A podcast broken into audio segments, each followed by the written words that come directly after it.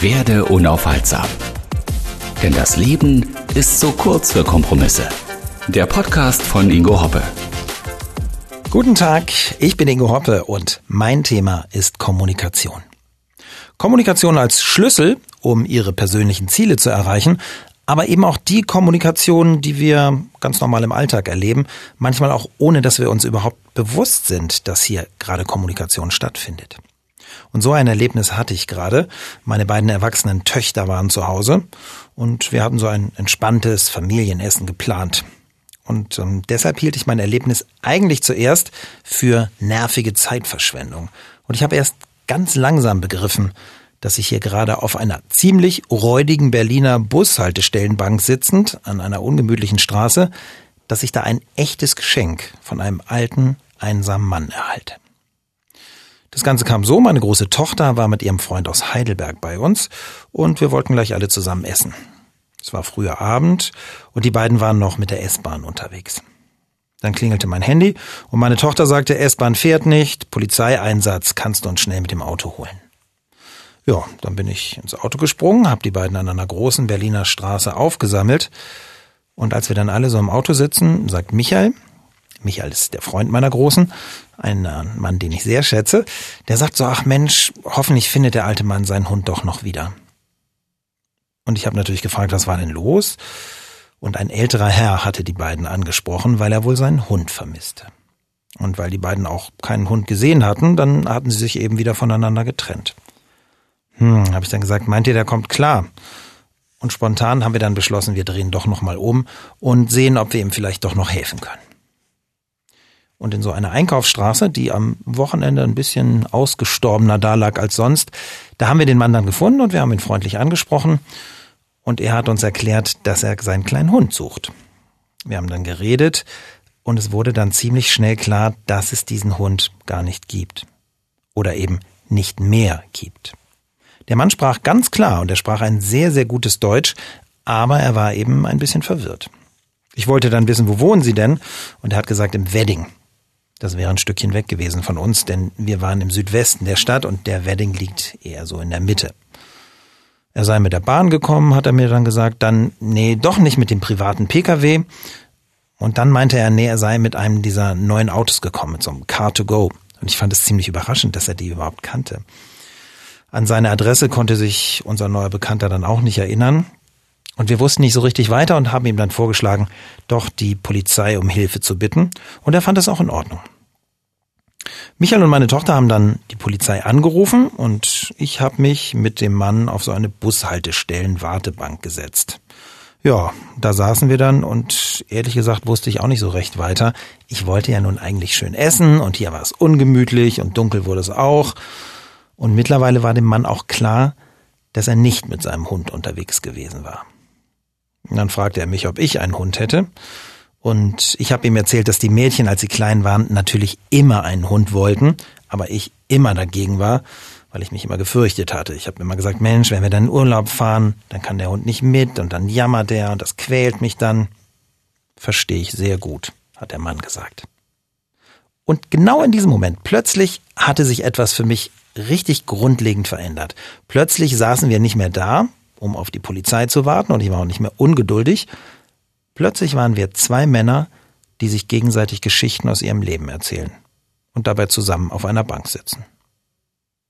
Jetzt war es richtig dunkel, Busse fuhren vorbei, Autos fuhren vorbei und diese Bushaltestellenbank, auf der wir saßen, war auch richtig dreckig, aber wir waren irgendwie ganz zufrieden mit uns.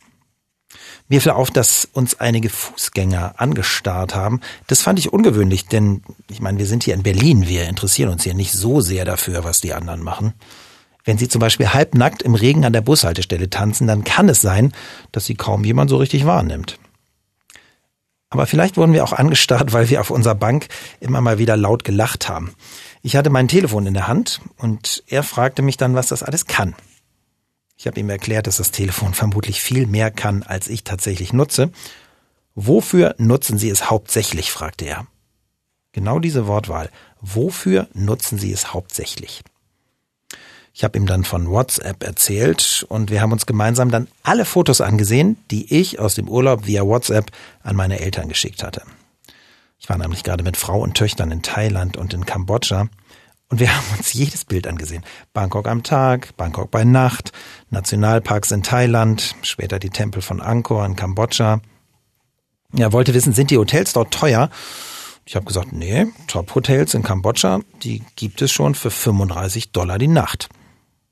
Hm, hat er gesagt, die werden da wohl ganz schön ausgebeutet. Dann fuhren Polizeiwagen vorbei, das war aber nicht unser, und ich hatte schon beinahe vergessen, dass wir hier auf die Polizei warteten. Naja, habe ich gesagt, so richtig ausbeuterisch ist es eigentlich mit den Preisen nicht, denn das Preisniveau für das tägliche Leben der Menschen dort ist ja auch viel, viel niedriger. Klar, hat er dann gesagt, die Relation, logisch, hätte ich wissen können. Wir redeten dann noch über die U-Bahn, nochmal über Hunde, mehr Autos und Busse fuhren vorbei und dann kam die Polizei. Wir haben beide erwartungsvoll geguckt, sind aber entspannt auf unserer Bank sitzen geblieben. Die Polizisten waren zwei Männer. Michael und meine Tochter hatten ihnen die Situation dann schon geschildert. Ein Mann, etwas orientierungslos, möglicherweise verwirrt. Später hat mir Michael erzählt, dass der Polizist zuerst gefragt hat, verwirrter Mann, okay, der rechte oder der linke auf der Bank? Michael war, glaube ich, nicht so ganz klar, dass das ein Witz war. Sie kann humorvoll sein, die Berliner Polizei.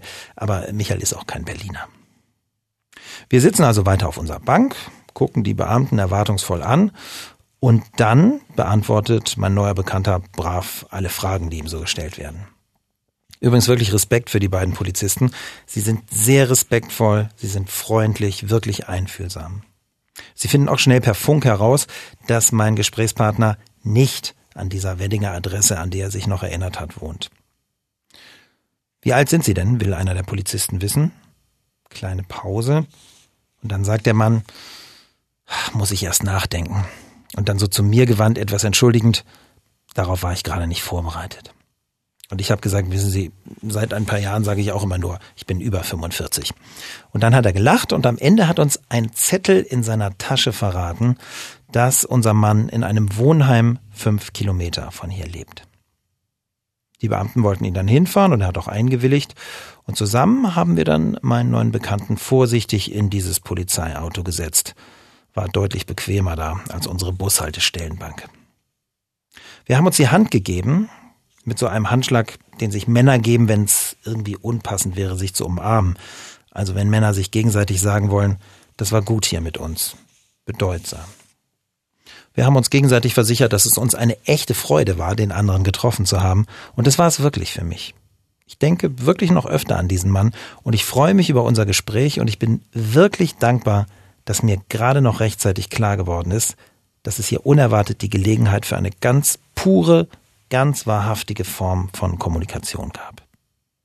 Das kennen Sie vielleicht auch aus Ihrem Leben, dass Sie in Eile sind und Ihnen irgendetwas oder irgendjemand dazwischenkommt und Ihnen diese Begegnung gerade so gar nicht reinpasst. Und falls Sie sich doch darauf einlassen, birgt vielleicht gerade genau diese Begegnung, denn Begegnung ist ja auch immer Kommunikation, eine echte Chance auf etwas sehr Schönes. So wie bei mir mit dem Mann auf der Bank. Werde unaufhaltsam. ingo-hoppe.de Außerdem bei Facebook, bei YouTube und überall dort, wo es Ingo Hoppe gibt.